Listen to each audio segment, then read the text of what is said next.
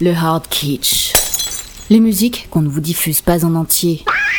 Et pour cause. C'est du soft kitsch. C'est du soft kitsch, voilà. On parlait de Bob Dylan, il y a eu un autre poète aussi, euh, Jacques Brel, qui était Ah aussi oui. quand même un, un grand poète euh, en chanson. Bon, il y a la chanson d'Amsterdam qu'on connaît tous.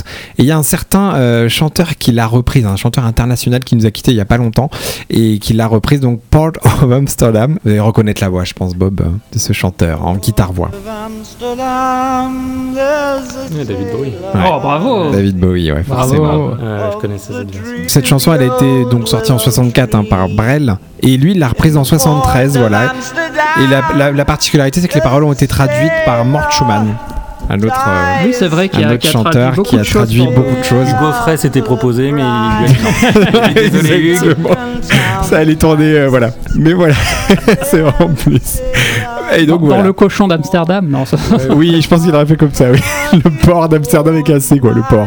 Moi, c'est euh, dans la même veine que le Colaro Show. C'est euh, Stéphane Colaro qui chante en 78, donc avant ça, Tonton Mayonnaise. Oh là. Mais oui, c'est son surnom. Oui. C'était mon premier surnom, tu te souviens? Ah oui, Ah oui. c'était le surnom de- du professeur. On, on va Tonton pas dire mayonnaise. pourquoi. C'est Ah. quand j'envoyais la sauce à l'univers. Voilà. Ah bon, Tonton Mayonnaise? plus balèze, c'est tonton mayonnaise. Ah oui, c'est vrai qu'on sent l'esprit du professeur. C'est tonton Colaro quand il Pour remettre David Bowie, Oui. Est-ce qu'il n'y aurait pas Mais Hugo non, mais- Frey parmi les, les- les auteurs de cette chanson Ah, va savoir. Tonton, j'ai renversé une douzaine d'encriers dans le fond des chaussures de mon prof de français. C'est ça les hard kitsch en fait. Désormais, Oui. vous corrigez vos cahiers. Jacques. Martin, évidemment, qui l'a surnommé comme ça, Tonton Mayonnaise. Il y a malaise. Il Euh, a fait une chanson, il s'est fait de la thune. Ouais. voilà.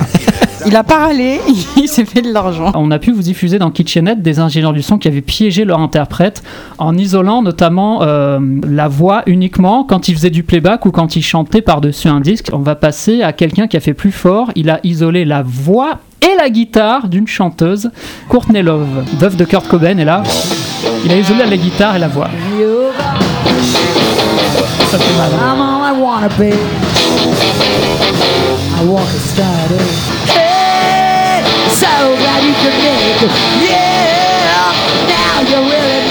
Qu'est-ce qui est le pire là-dedans C'est la voix ou la C'est guitare horrible, Je je sais pas. Les deux. C'est magique. Moi, j'adore les ingé franchement. L'ingé son s'appelle J.M. Lad et il s'est vengé, euh, il a mis ça sur internet il y a, il y a 5-6 ans parce C'est que vache. Courtney Love l'avait pas payé à temps. Donc voilà. Ah. Il a- Hall s'est s'est reformé en 2009, il n'aurait peut-être pas dû. Pour terminer, professeur. C'est un titre de 1982, il s'appelle Pierre euh, Neveu. Ça s'appelle La plus belle chose au monde.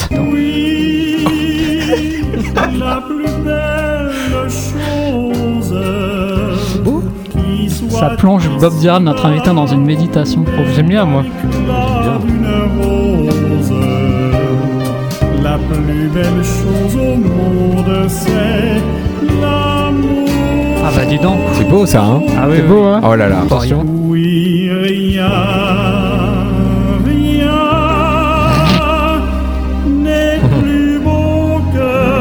l'amour.